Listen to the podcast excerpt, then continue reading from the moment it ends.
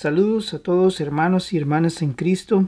Es mi oración que el Espíritu Santo de Dios haya llenado sus corazones de su paz, que sus vidas estén llenas de esa presencia de paz en Dios que es tan necesaria en nuestros corazones. La semana pasada pues estudiamos los primeros 25 versículos del capítulo 2 del libro de Daniel. Ahora leeremos los versículos del 26 al 49 y dice así. Respondió el rey y dijo a Daniel, al cual llamaba Belsasar, ¿podrás tú hacerme conocer el sueño que vi y su interpretación? Daniel respondió delante del rey, diciendo, El misterio que el rey demanda, ni sabios, ni astrólogos, ni magos, ni adivinos lo pueden revelar al rey. Pero hay un Dios en los cielos, el cual revela los misterios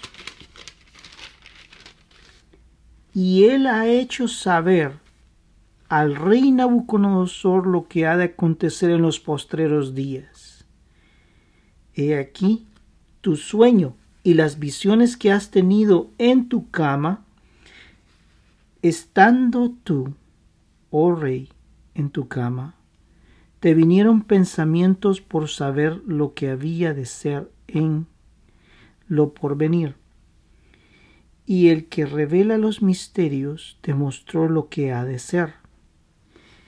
Y a mí me ha sido revelado este misterio, no porque en mí haya más sabiduría que, que en todos los vivientes, sino para que se dé a conocer al rey la interpretación y para que entiendas los pensamientos de tu corazón. Tú, oh rey, veías y he aquí una gran imagen. Esta imagen que era muy grande y cuya gloria era muy sublime, estaba en pie delante de ti, y su aspecto era terrible la cabeza de esta imagen era de oro fino, pecho, su pecho e, y sus brazos de plata, su vientre y sus muslos de bronce, sus piernas de hierro, sus pies en parte de hierro y en parte de barro. Estabas mirando hasta que una piedra fue cortada no con mano, e hirió a la imagen en sus pies de hierro y de barro cocido y los desmenuzó. Entonces fueron desmenuzados también el hierro, el barro cocido, el bronce, la plata y el oro, y fueron como tamo de las eras del verano, y se los llevó el viento sin que de ellos quedara rastro alguno, mas la piedra que hirió a la imagen fue hecha un gran monte que llenó toda la tierra. Este es el sueño. También la interpretación de él diremos en presencia del rey. Tú, oh rey, eres rey de reyes porque el Dios del cielo te ha dado reino, poder, fuerza y majestad. Y donde quiera que habitan hijos de hombres, bestias del campo y aves del cielo, Él los ha entregado en tu mano y te ha dado el dominio sobre todo. Tú eres aquella cabeza de oro y después de ti se levantará otro reino inferior al tuyo, y luego un tercer reino de bronce, el cual dominará sobre toda la tierra.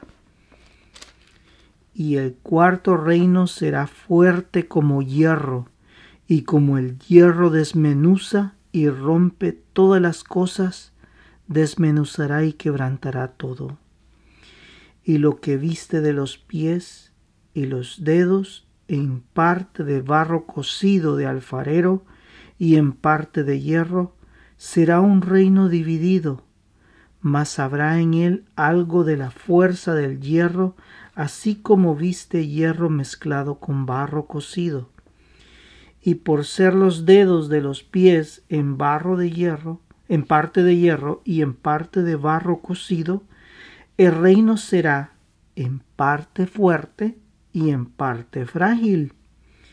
Así como viste el hierro mezclado como con barro, se mezclará por medio de alianzas humanas, pero no se unirán el uno con el otro, como el hierro no se mezcla con el barro. Y en los días de estos reyes, el Dios del cielo levantará un reino que no será jamás destruido, ni será el reino dejado a otro pueblo. Desmenuzará y consumirá a todos estos reinos, pero Él permanecerá para siempre. De la manera que viste que el monte fue cortada una piedra, no con mano, la cual desmenuzó el hierro, el bronce, el barro, la plata y el oro. El gran Dios ha mostrado al rey lo que ha de acontecer en lo porvenir, y el sueño es verdadero y fiel su interpretación.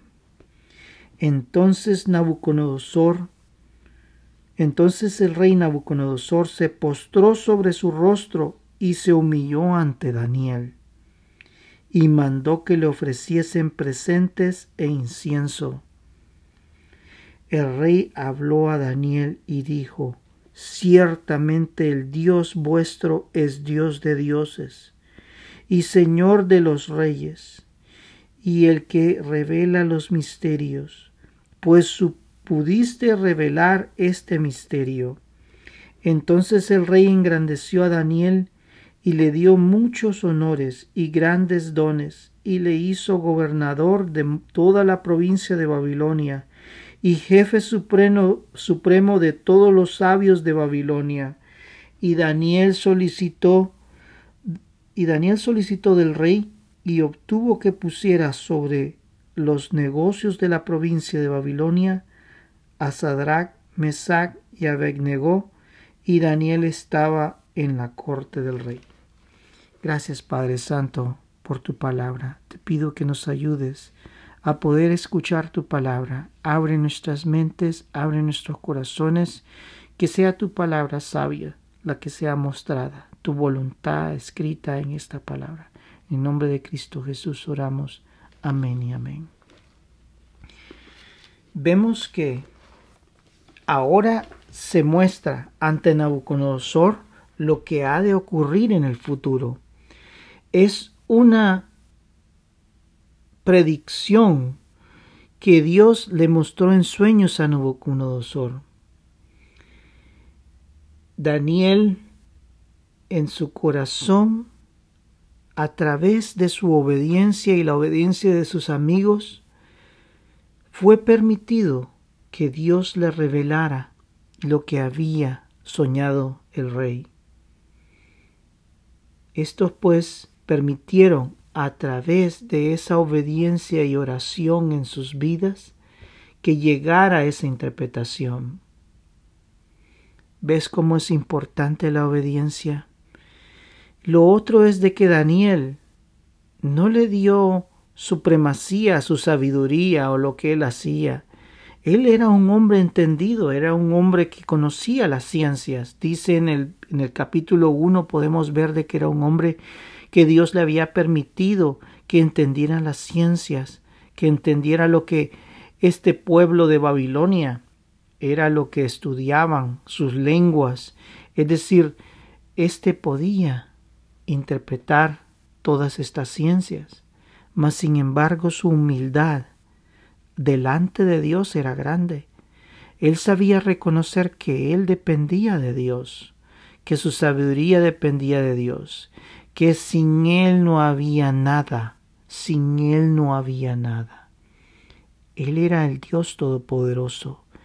Y por eso Dios permitió que Daniel y sus amigos, a través de las oraciones, de su obediencia, de su humildad, ellos pudieran recibir lo que había estado oscuro para todos los demás sabios, para todos los demás hombres de ciencia, para todos los hechiceros, para todos esos hombres, ellos no podían interpretar, porque ellos dependían de fuerzas y entes espirituales que no tenían nada que ver con Dios.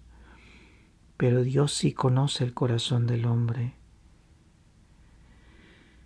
Veamos lo que Dios ha mostrado al rey. Nabucodonosor estaba preocupado por el futuro de su reino, de su nación, de su cultura. Ante esa preocupación, éste pensaba, ¿qué pasará conmigo? ¿Qué pasará después?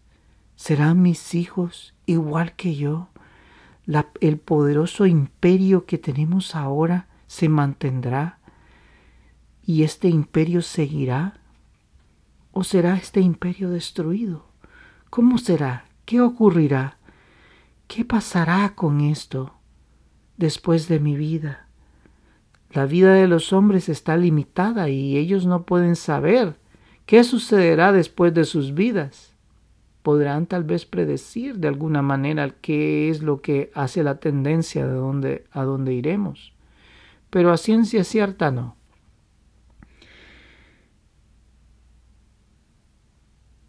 Dios hace una gran revelación a este rey. Le muestra en un sueño cuál es el futuro no sólo de su nación, sino del mundo entero. La revelación en forma resumida o reducida le muestra al rey que en la tierra existirán múltiples gobiernos humanos, los cuales sujetarán a los hombres cada gobierno con su respectiva forma de gobernar. Acá nos muestra algunas de las características de, este de cada gobierno. En el estudio del libro de Apocalipsis se nos habla de la ejecución de estos gobiernos humanos y sus consecuencias.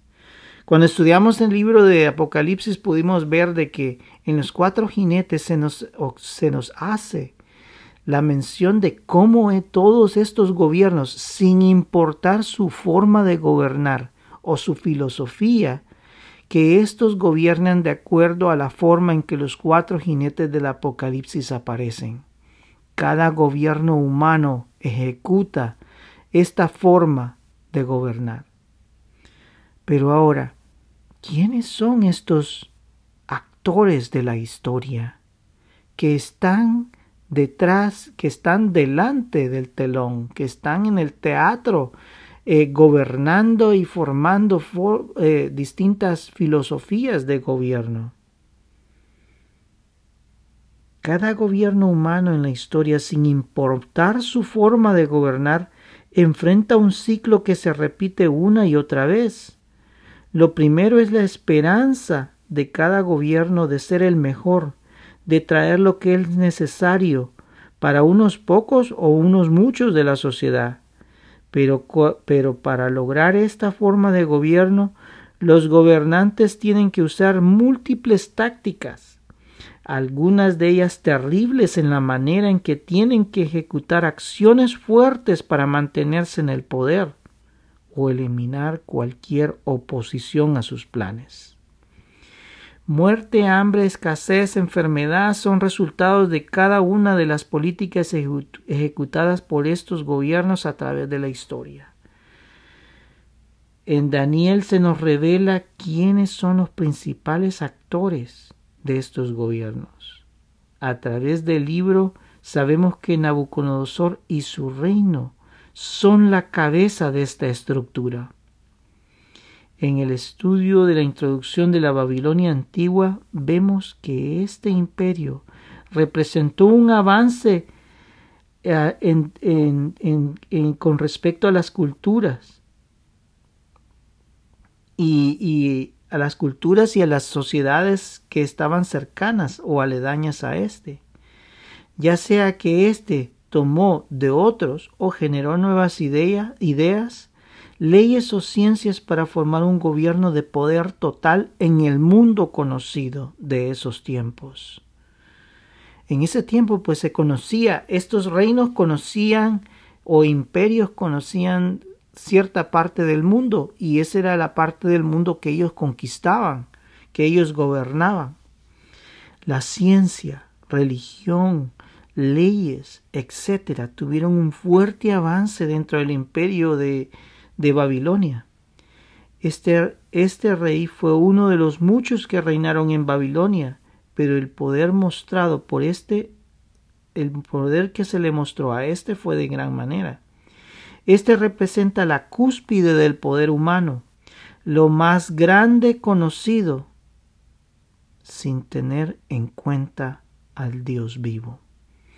Era un poder humano, un poder que tenía tanto, eh, tanto avance, tanto avance en las ciencias, en la, en las, en las leyes, en su forma de gobernar, en su forma militar, es decir, este tenía un poderoso imperio que le daba, dice dentro de este libro de Daniel, que todos los hombres, animales y todas las cosas, él tenía un control total sobre ellos.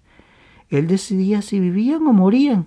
Si tú puedes ver, cuando, cuando el rey demandó que se le dijese qué era el sueño y su interpretación, y no, no encontró a nadie, ¿qué fue lo que ordenó? Mátenlos a todos. La vida de los hombres y de los animales y las cosas estaban en su mano. Él hacía lo que él quería. Era un, era un poderío total que existía.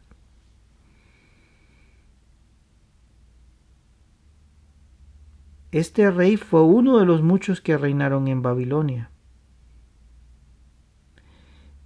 Y, y Babilonia duró por muchos siglos. Y este fue un imperio que comenzó como en el año 2000 antes de Cristo, es decir, un imperio poderoso. Ahora, esa solo es la cabeza de la estatua. Cada una de las partes del cuerpo de esta imagen representa un imperio o gobierno en la historia. Ahora, los estudiosos de la Biblia hacen una interpretación de quiénes son. Yo estoy de acuerdo con los gobiernos del pasado, pero el último, que, que es, está representado por los pies, representa una sucesión de gobiernos divididos en la historia. La historia que nosotros conocemos. Nosotros, si hemos ido a la escuela, pues hemos estudiado ciertos imperios que han existido, grandes imperios. Hemos estudiado imperios como el imperio griego, el imperio persa, el imperio romano, eh, y posteriormente de estos imperios que cayeron comenzamos a ver que se formaron países, países como España, Francia, se formaron Alemania, eh, se fueron formando distintos países de acuerdo a lo que era su lengua, su cultura, su etnia, es decir, se fueron formando países y estos países pues estaban divididos totalmente. Geográficamente se formaron fronteras las cuales dividían a cada país. Y esto lo fueron siguiendo cada uno de los países, así como en Asia, así como en África, así como en las Américas. Cada país se fue independizando y cada país, cada imperio fue cayendo. Los imperios de la, del pasado fueron cayendo uno a uno. Ahora, ¿quiénes son estos distintos gobiernos o, lo que la imagen muestra? Los teólogos dicen que hay tres gobiernos después de Babilonia que se forman con gran poder sobre los hombres. El primero ellos mencionan que es el imperio medo-persa, o el segundo, perdón, porque después de Babilonia está este imperio medo-persa, luego el imperio griego y luego el imperio romano. El doble imperio medo-persa, pues, es un imperio poderoso que gobernó desde las fronteras de la India hasta Egipto. Dentro de sus gobernantes está Darío el primero. Este fue un imperio que gobernó en los años 500 a.C. Los, los teólogos ven al imperio medo y persa como uno solo por la región geográfica que gobernaron. Los persas y los medos gobernaron la misma región geográfica. Por eso es de que se les mira como un solo, un solo imperio. Es decir, los, los medos gobernaron primero y después fueron los persas los que lo gobernaron. Ambos imperios fueron fuertes. Sus tribus estaban separadas, pero sus distintos enemigos, ellos tenían enemigos en cada frontera, les hicieron que estas tribus se unieran de una manera eficiente para resistir cualquier intento de conquista. Su poder económico estaba basado en la agricultura. El imperio persa gobernó desde el siglo VI Cristo. Este gobierno subyugó a los babilónicos y a los medos. Estos fueron ejemplares en su forma de gobernar. Liberaron a muchas culturas que fueron sometidas por los babilónicos. El imperio persa fue interesante en el sentido de que todas las personas que habían sido subyugadas por los babilónicos y por los medos, estos los liberaron. Y es ahí donde viene la liberación del pueblo de Israel, del pueblo, del pueblo de Judá que estaba, que estaba prisionero allí en, en, en Babilonia. Y estos regresaron a Israel, regresaron a Israel para volver a formar nuevamente a Israel sus murallas y así formar nuevamente al pueblo de Israel. Entonces estos tenían, e, e, eran pues, por así decirlo, un gobierno que era humano, en el sentido de que permitió que todos estos esclavizados, eh, que eran grandes hombres de ciencia, volvieran a Israel liberaron a muchas culturas. Leyes, ellos tenían grandes leyes monetarias. Ellos también formaron el estándar de pesos y medidas. Arreglaron y formaron nuevas calles para unir cada una de las partes del imperio. Tenían una fuerte presencia militar, pero su debilidad estaba en que ellos no tenían buenas tácticas militares, eran, no eran eficientes. Posteriormente llegó el, imperio griego. Este es un gran poder griego. El, poderío que tenía este imperio era grandísimo. Allí estaba Alejandro el Grande. Este experimentó una transformación a través de los siglos. Este se formó primero como un imperio durante en la región donde estaba donde está Grecia actualmente y, allí pues ésta se fue expandiendo. Si nosotros vemos la ciencia del, del imperio griego era una ciencia poderosa. Estos habían agarrado ciencias de los distintos o de los demás culturas que estaban en el alrededor o imperios que estuvieron alrededor o que fueron conquistados y las mejoraron o formaron nuevas teorías y ciencias.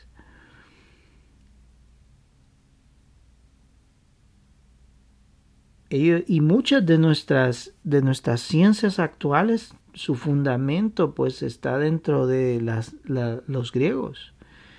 Eh, la filosofía, las matemáticas, todo eso pues vienen, vienen derivados de la función de cómo los griegos lograron asimilar todas las ciencias de las demás culturas, porque Babilonia tenía una cultura científica bastante grande y los, los griegos lograron explotar esto, eh, los avances científicos. Fueron grandes hombres que conquistaron. Alejandro el Grande estaba dentro de estos hombres. Su imperio cubrió desde las regiones de la actual Grecia hasta la India.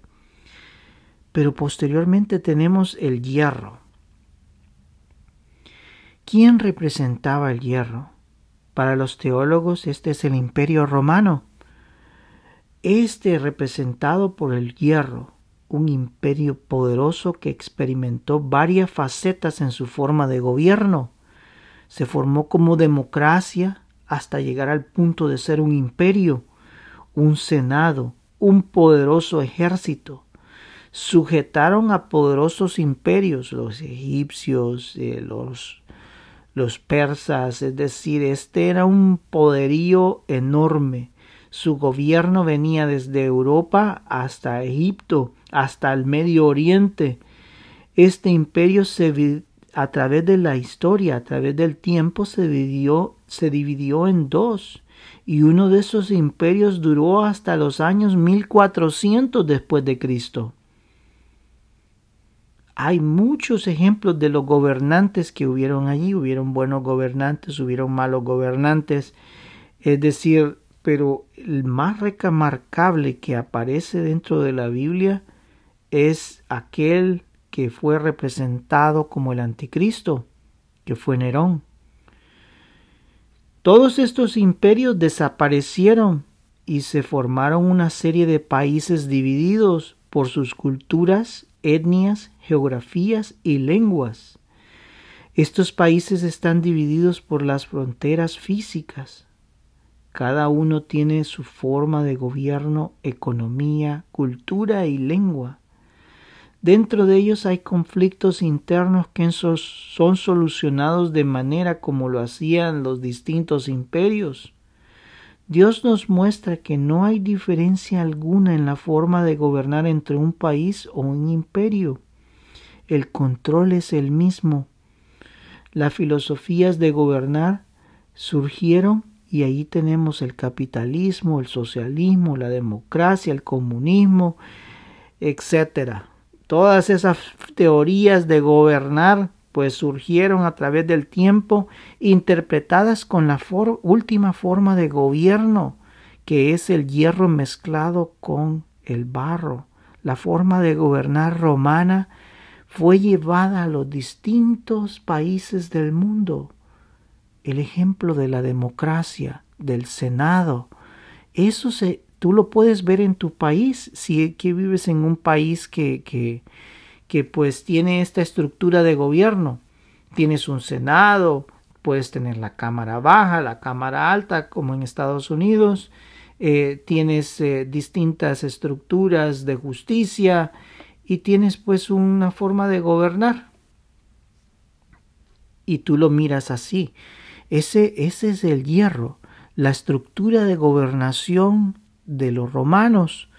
Y si tú miras, pues existen también eh, gobiernos que se mantienen con un dictador, lo mismo que hicieron los romanos. Los romanos tenían un emperador y el emperador y su culto hacia el emperador eran lo más grande. Así vemos que estos elementos de gobernación son dados dentro de este sueño del rey de Nabucodonosor. Y en su interpretación nos dice, todos estos gobiernos finales estarán divididos. Esta división nosotros la podemos ver en cada uno de los periodos de tiempo. Comenzaron a surgir pues eh, eh, estos gobiernos de, de, príncipes, de reyes, eh, pero eran reyes que no tenían el mismo poder que Nabucodonosor o cualquiera de los otros reinos, sino que eran ya reinos divididos, ya para lograr la alianza, como dice acá, que estarán separados y buscarán alianzas, habrá cierta fuerza de ese imperio de hierro, eh, ese, ese poder ahora estará dado por alianzas, alianzas económicas, alianzas matrimoniales, de familias, alianzas eh, estratégicas, alianzas militares, y tú lo miras hasta ahora. Ahí puedes ver que Rusia se, se, se liga con China y, y, muchas veces con otros países, con su alineación de pensamiento y filosofía de la vida. Y así tú tienes otros países que se alían entre ellos, como son Europa y los Estados Unidos, se unen entre sí. y otros países pues que ya siguen la filosofía de cada uno de estos países, porque recordemos de que en el siglo XX se formaron una serie de filosofías y esas filosofías fueron seguidas. Si tú puedes observar, en el siglo XX pues tenemos a la Primera y la Guerra Mundial y dentro de esta se formaron estrategias de unificación entre los aliados y lo que eran los grupos del eje que estaban formados por Hitler, Italia, Japón y, pues otros países que se fueron aliando, países de que se fueron aliando a, a Hitler y a su filosofía. Y así tenemos los países aliados que se conformaron para poder luchar contra este enemigo. Y así lo ves. Este libro, este, este, este libro de Daniel y este capítulo 2 es tan importante. Al final de estos gobiernos, lo que nos quiere decir aquí, porque muchas veces lo que los teólogos nos mencionan es de que se va a formar un gobierno dividido y de que va a resurgir ese gobierno romano, ese gobierno, ese imperio romano y de que se va a formar en la comunidad económica europea en la actualidad y todo esto, y, comienzan a decir todas estas cosas. Pero mi, mi, situación, yo lo que digo es lo siguiente. Este gobierno formado entre hierro y barro está formado por los distintos gobiernos de la historia si tú puedes ver cada uno de estos gobiernos que se comenzó a dividir y dividir y dividir más hasta los gobiernos que tenemos en la actualidad, están conformados dentro de esta, de esta forma que, que nos menciona el libro de Daniel. Y estos gobiernos pues se unen de acuerdo a filosofías, estrategias, eh, formas de pensar, eh, se unen por su interpretación de la vida, se unen por alianzas económicas, alianzas militares, etc.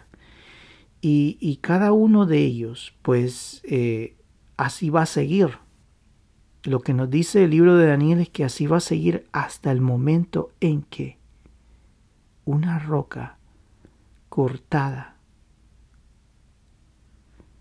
se desprende no por mano de hombre. Eso significa de que ninguna fuerza humana pudo haberlo logrado. El ciclo de gobernación humana hubiera seguido en sí. Ese ciclo de gobernación humana representado ya al final, que es el periodo de tiempo en donde nosotros estamos. ¿Desde dónde viene ese periodo? Desde la caída de los imperios.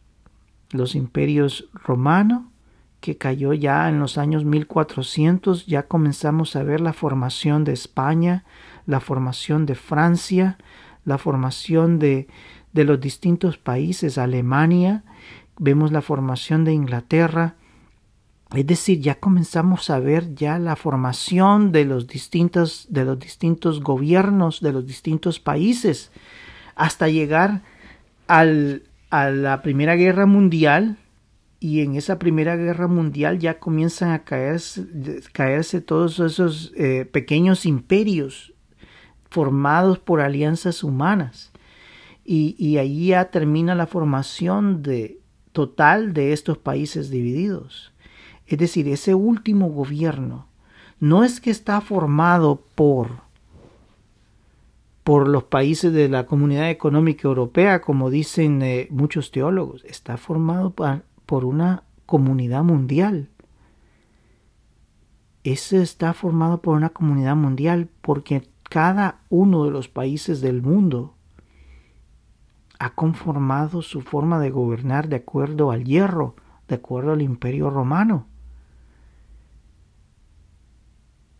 Si tú miras nuestros países en Latinoamérica, nosotros tenemos eh, una base y estructura de pensamiento y de gobernación de acuerdo a, ese imperio romano.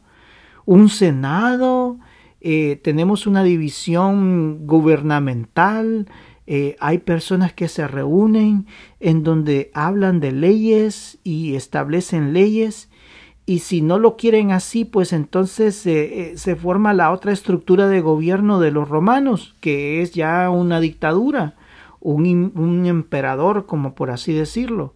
Y ese emperador pues domina todo. Esa última parte de los pies, barro mezclado con hierro, representa a todo el mundo actual. De ahí es donde se va a formar la estructura de gobierno al, del gobierno que quiere parecerse a la antigua Babilonia. Al traer al anticristo y, y ese último gobierno que va a intentar destruir a través de la unidad de las distintas filosofías, de los distintos países, de distintas formas de gobernación, va a lograr esa unidad esta persona. Y ahí es donde va a luchar contra Dios. Entonces, ya esta parte en donde se menciona de esta roca es la operación de Cristo, de Dios, sobre la humanidad. Dios puede observar cómo el hombre, sin tener en cuenta a Dios, ha gobernado esta tierra. Y el ciclo así seguirá el ciclo seguirá lo mismo, si no es por la acción de Dios. La venida de Cristo a la tierra, su muerte y su resurrección ejecutan la acción de esa roca que es cortada. Esa roca chocará contra los pies es decir, la estructura de gobierno del hombre,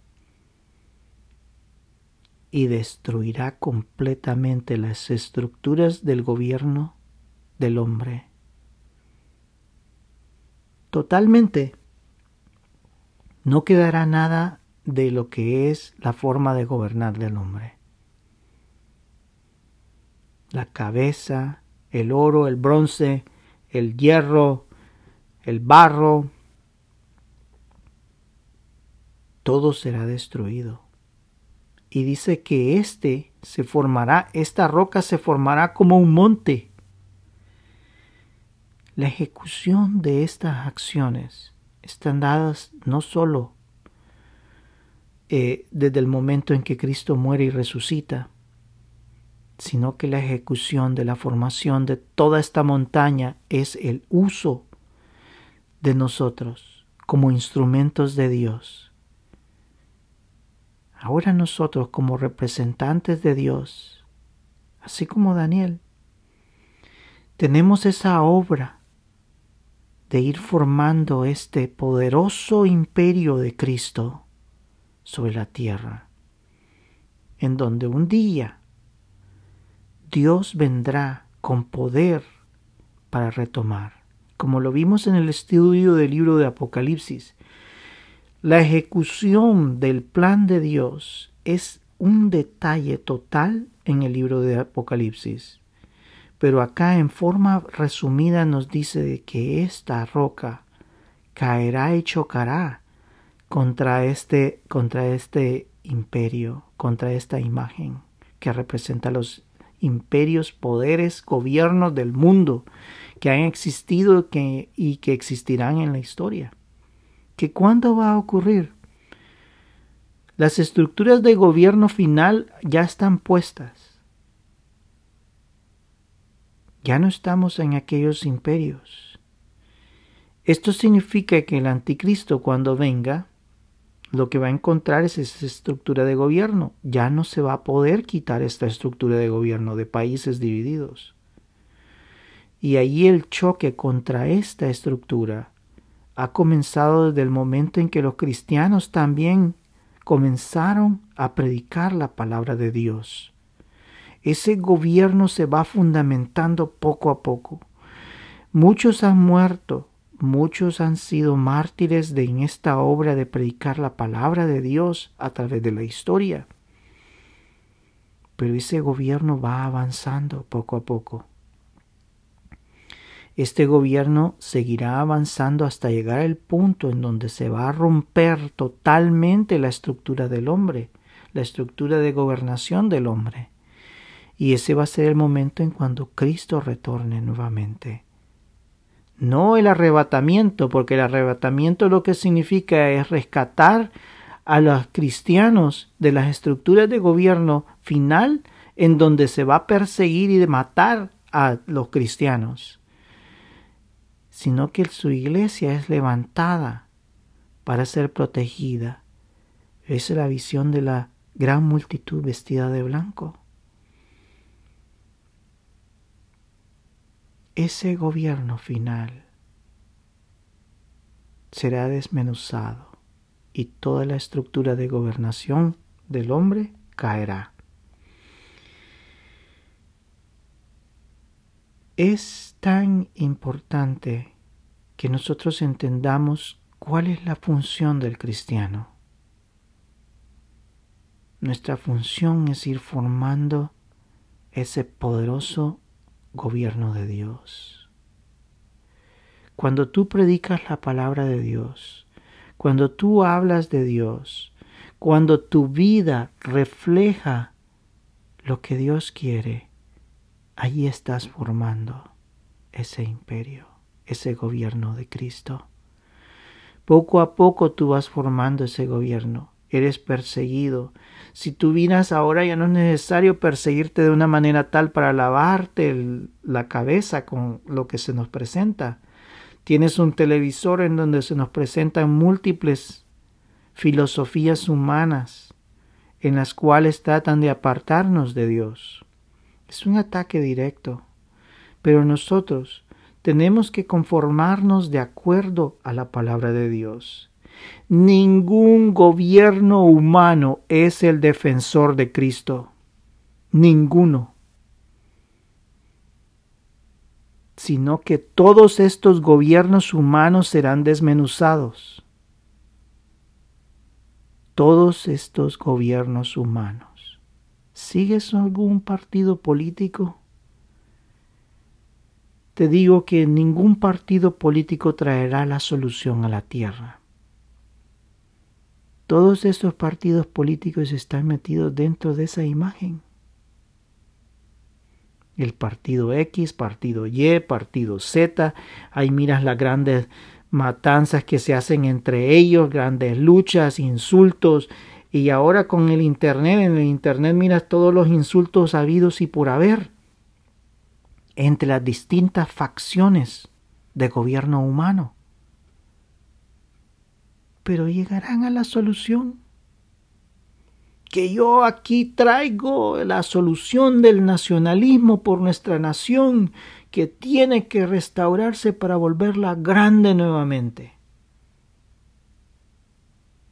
Viene y se encima y se alía con ciertas filosofías humanas que no es, tal vez no son las más adecuadas o lo que sea, y termina siendo un solo destrozo viene y se alía con otro, viene otro y viene detrás de él, viene otro y se alía con otras filosofías y que yo aquí traigo la solución de todos los problemas. Y así como los cuatro jinetes del Apocalipsis, ninguno de ellos. Pero la acción de Cristo en su muerte, su resurrección, el Cordero de Dios inmolado, su sangre derramada en la cruz del Calvario será el gobierno que desmenuzará todos estos gobiernos humanos. Ahora plantéate, ¿quién es mi gobierno? ¿Quién es mi partido? Es Dios. Es Dios. Porque Dios es el que trae la paz a tu corazón, porque Dios es el que te da tu alimento, porque Dios es el que te defiende. ¿Ves a Daniel? Obediencia. Y Dios lo exaltó. ¿Con qué propósito? Rey, no es que yo sea más sabio que todos estos, sino que el Dios que yo sirvo el Dios que yo amo, el Dios al cual yo me humillo, me ha revelado. Él es el dueño de la ciencia, Él es el dueño de los misterios de este mundo. A quien Él quiere, lo revela.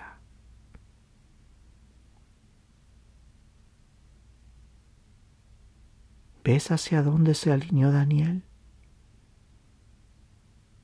¿Hacia dónde yo alineo mi corazón? ¿Hacia la imagen o hacia la roca? Esa montaña está formada por cada uno de nosotros, desde los cristianos que fueron echados en el Coliseo para ser comidos por los leones, por los cristianos que fueron muertos en las persecuciones de los distintos grupos que quisieron oponerse a ellos. Esa sangre que fue derramada fue puesta en cada uno de esos contenedores que aparecen dentro, las copas que aparecen en el libro de Apocalipsis. Esa sangre fue puesta allí y va llenando esa copa poco a poco. Esos cristianos que predicaron la palabra, esos cristianos que buscaron la verdad, esos cristianos a través de la historia que comenzaron a buscar lo que era justo, que era Cristo, que se alinearon a Cristo, que predicaron la verdad, que Cristo es el que perdona los pecados, que la fe en Cristo es la que da la salvación. Cuando yo confieso a Cristo en mi corazón que Él es mi Salvador y que le pido perdón por mis pecados. Ese es mi partido el gobierno de Cristo. Ese gobierno destruirá todos los gobiernos. Por eso es de que el anticristo buscará acabar con Cristo cuando lo vea allá sentado en Israel, que llega. Dirá, acaben con ese porque ese viene a destruir todos estos gobiernos acábenlo. Y el diablo lo sabe, el diablo es el que ha formado toda esta división, todo este caos.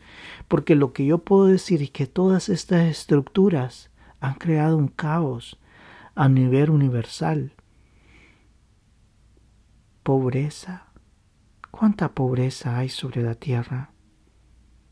¿Cuántas personas con tanta necesidad? Y el hombre lo único que busca es armarse y armarse y armarse y armarse y buscar expandir su gobierno, imperio, lo que sea, buscarse armarse. ¿Cuántos niños que han sido dejados huérfanos en las guerras? Tú lo puedes ver, el sufrimiento del ser humano y no solo el ser humano, los animales, la naturaleza, el universo entero, la caída del pecado.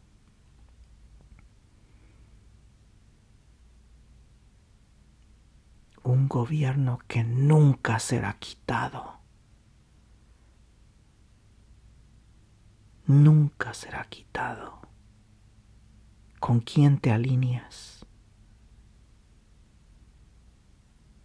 ¿A quién represento? Represento a Cristo, represento al partido de Dios que está en los cielos, que un día bajará y tomará control de este caos tremendo que ha creado el hombre. Es terrible, pero nos da a nosotros la confianza y la fe de que Dios tomará control que Dios no nos ha dejado abandonados, que Dios estará en control de todo esto. Dios no dejará ni abandonará a sus hijos, sino que al contrario sus hijos han avanzado esta montaña tremenda en donde vamos a gobernar para siempre.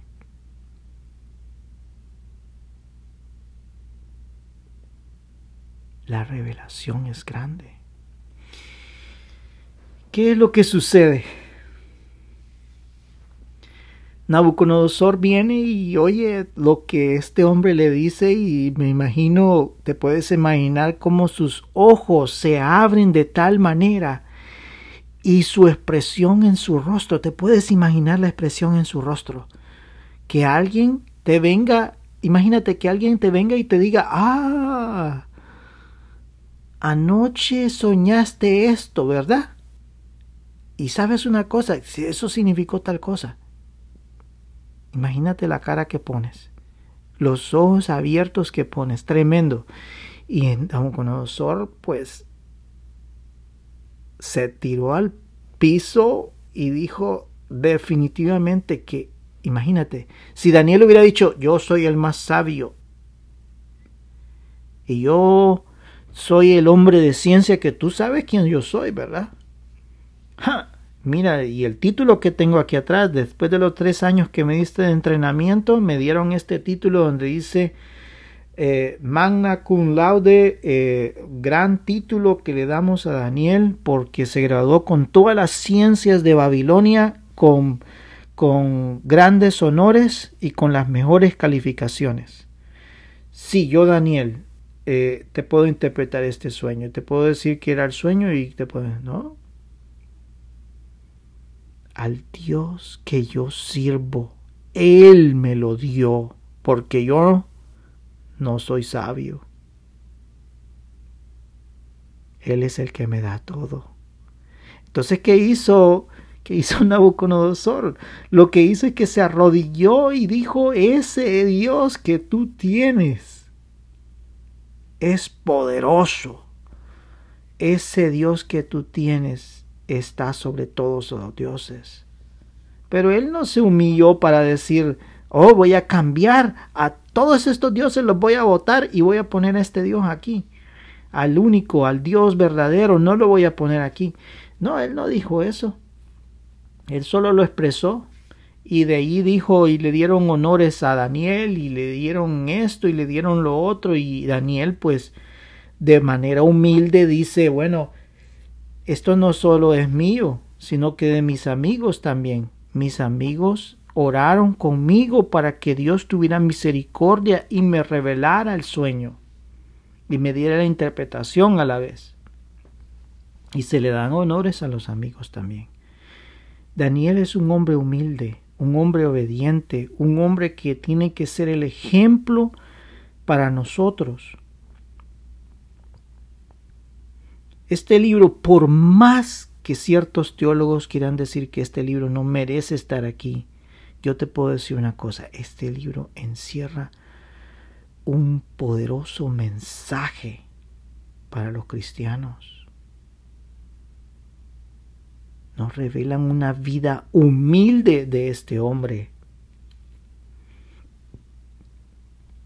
que en medio de los problemas, en medio de donde él vivía, de todo eso, Dios lo bendijo.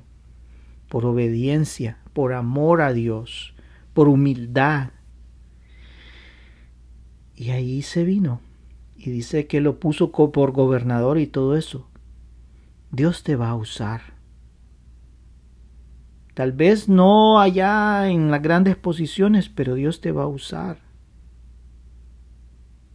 cuando tú eres obediente a Dios, cuando tú buscas de Dios, cuando Dios dejas que Dios te use como instrumento de su obra, porque nuestro objetivo es que esa montaña se consolide finalmente. ¿Cuándo es que todo se desmenuza y todo se desprende y toda esa imagen es destruida? ¿Te acuerdas ese libro de, de Apocalipsis? Ese capítulo de los 144 mil. Esos judíos que entregaron su vida a Cristo junto con los dos testigos y que son ejecutados por el anticristo. En ese momento son destruidas todas esas estructuras de gobierno humano. Bien, así como yo siento que he aprendido tanto de este libro y del libro de Apocalipsis, yo te digo que, que pues para mí es una bendición aprender de estos hombres de la historia bíblica, de su comportamiento, de su mensaje, el mensaje que Dios les dio a ellos, la vida que ellos vivieron, es algo ejemplar para mí. Y espero que para ti pues este mensaje haya servido, eh, te llene tu corazón y te llene de paz. Oremos. Bendito sea tu nombre, Señor. A ti te reconocemos como nuestro Dios Todopoderoso, nuestro Rey. Nos humillamos delante de ti porque definitivamente nada somos. Tú has tenido misericordia de nosotros. Te pido que perdone nuestros pecados porque diariamente fallamos, ya sea de pensamiento, de obra, de boca, lo que sea, pecamos contra ti. Necesitamos de tu Santo Espíritu y de tu perdón cada día, cada hora, cada minuto.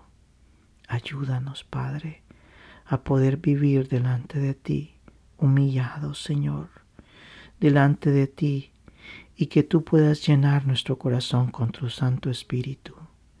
Que en este momento, Padre Santo, sea tu Santo Espíritu llenando nuestros corazones, llenando nuestras vidas. Bendito sea tu amor, Señor, tu amor todopoderoso tu amor sea, Señor, sobre nuestras vidas. Te pido que aquellos que están enfermos, Señor, en este momento, sana esos cuerpos, Señor. Libera tu sanidad a través de tu sangre preciosa. Es tu obra, Señor. Es tu poder, no el poder de nosotros. Padre, ten misericordia. Ten misericordia de nuestras vidas y ayúdanos, Señor a poder ser representantes de tuyos en, en todo momento y en todo lugar, Señor. Llénanos de tu paz, de tu amor, de tu confianza. Ayúdanos en nuestros trabajos, en nuestras familias, en lo que hacemos, que sea para la honra y gloria tuya, Señor. Bendito sea tu nombre, Señor. Glorificamos tu nombre, porque tú eres todo. Sin ti no somos nada, Señor. Bendito sea tu nombre y glorificado tú seas de generación en generación.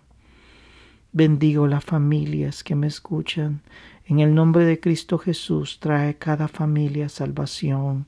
Declaro sanidad, salvación, amor en cada una de estas familias. Bendito sea tu nombre, Señor. Glorificado tú seas, Señor. Alabamos tu nombre. Hemos orado en el nombre poderoso de Cristo Jesús. Amén y amén. Gracias por escuchar el mensaje. Eh, si, si tú tienes pues amigos, amigas, eh, comparte el mensaje, tal vez no el, el, el, enlace con este mensaje, sino que tú has recibido esta palabra y pues puedes transmitir esa palabra con tu voz, con, tu, con tus propias palabras a través del Espíritu Santo a otros para que ellos puedan reconocer que Dios es todo en la vida. Ese es el, el motivo de nuestras vidas, el que otros puedan ver a Cristo, que otros puedan ver que Cristo es todo en nuestra vida. Tenemos que ser así para que otros puedan llegar a salvación. Recuerda, estamos ya en ese periodo último, no porque eh, es porque esa imagen, esa imagen pues ya en la última parte estamos ya de la gobernación. Bendito sea el nombre de Dios y alabado sea Él. Nos vemos la próxima semana.